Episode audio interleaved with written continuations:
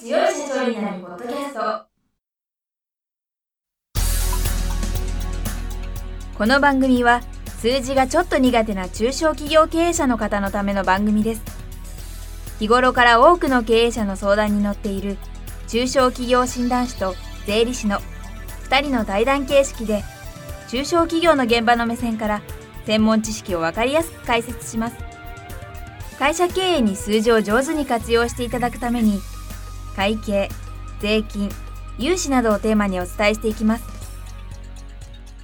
こんにちは。中小企業診断士の六角です。いつも数字に強い社長になるポッドキャストを聞きいただきありがとうございます。今回から中小企業診断士の神谷俊彦先生をゲストにお招きしてスマート工場についてお伺いしていきたいと思います。神谷先生今週からよろしくお願いいたします。よろしくお願いします。まず神谷先生のプロフィールをご紹介したいと思います。神谷先生は大阪府ご出身で大阪大学基礎工学部をご卒業後富士フィルムさんにご勤務されました。同社をご退職の後は経営コンサルタントとしてご活躍中です。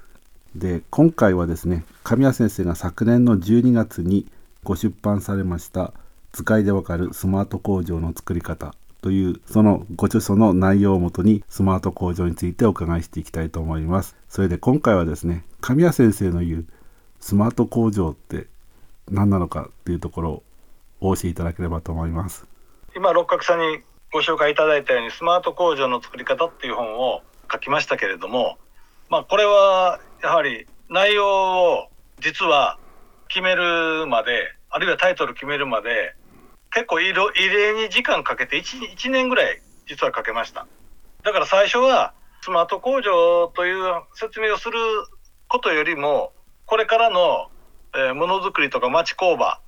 特に町工場僕らは中小企業診断士なので町工場っていうのを念頭に置いた時に今どんな風に町工場って現状になってて、で、どんな課題が渦巻いてて、で、どんな風に対応していけばいいかっていうような話の、そういうところを、まあ、あの、あまりこう、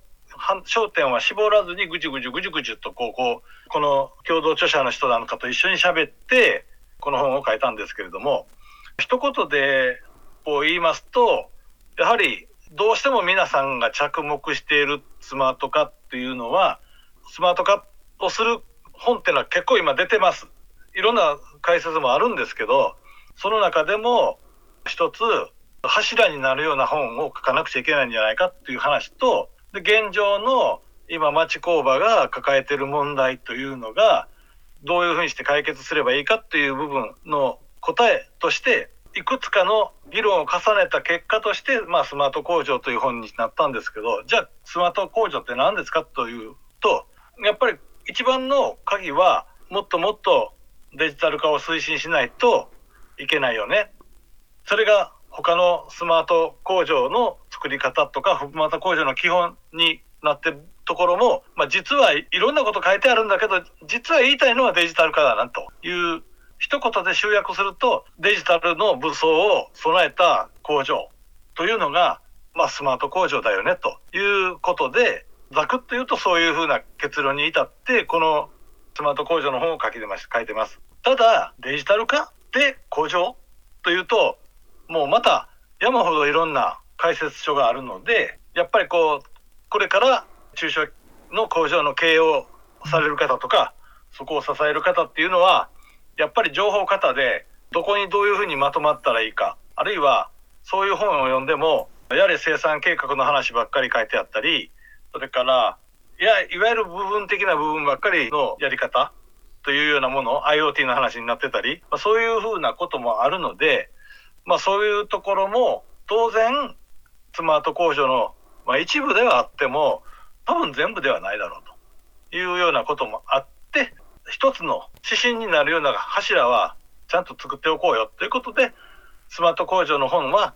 デジタル化なんだけどその工場のデジタル化っていうのはどこに着目すればいいのかっていうあたりも含めて、あるいはどうやって解決すればいいかっていうのを含めて書いたんですけれども、そういう部分に方向として持っていきたいなと。いうことで記してあります。だからまだ全然スマート工場って何っていう答えになってないんですけど、まあ、工場がスマート化をする上においては、そういうふうにデジタル化する上においては、まあ、どんなところを攻めていくのが経営戦略的にも正しいんだろうかということに対しての一つの答えを出して、まあ、それが、まあ、一言で言ういわゆるデジタル化ということでまずはまとめたということです。ちょっと答えにはなってないかもしれませんけど一言で言えばデジタル化です。神谷先生のこれまでのご著書を読んでる読者の方だったら理解されると思うんですが今日初めて神谷先生の話を聞いた方からするとデジタル化がスマート化ってどうしてっていう感じがすると思うんですけれども一応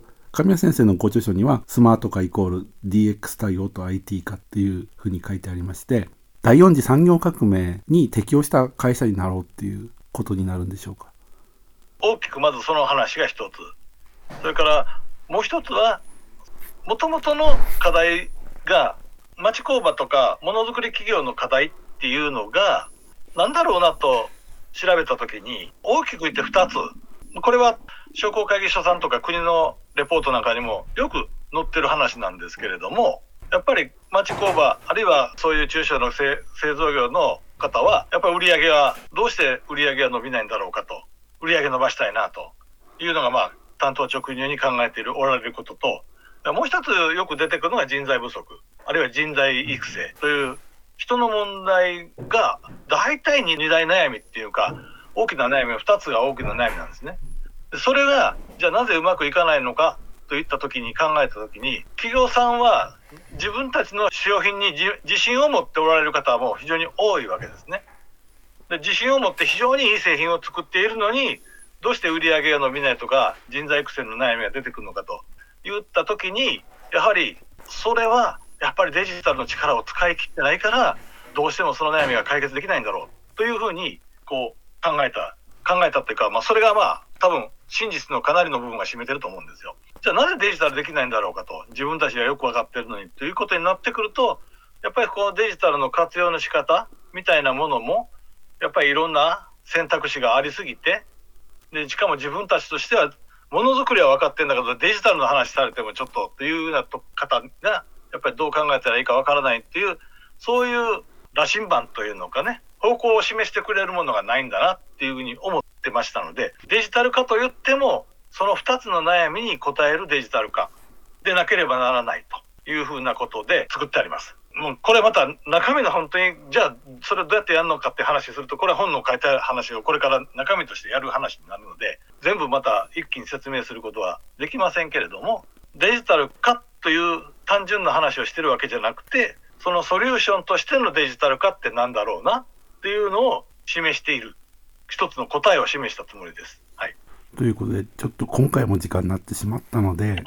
この続きはまた来週お聞かせいただければと思います。神谷先生、今週はありがとうございました。はい、ありがとうございます。今回の対談はいかがでしたでしょうか？この番組では公開質問を募集中です。2人のキャスターに回答してほしいという質問は、この番組の配信ブログの専用フォームで受付しています。ぜひお寄せください。またご意見ご感想も同様に専用フォームでお受けしております配信ブログは検索エンジンで数字に強い社長と検索し最初に出てくるブログですそれでは次回もどうぞお楽しみに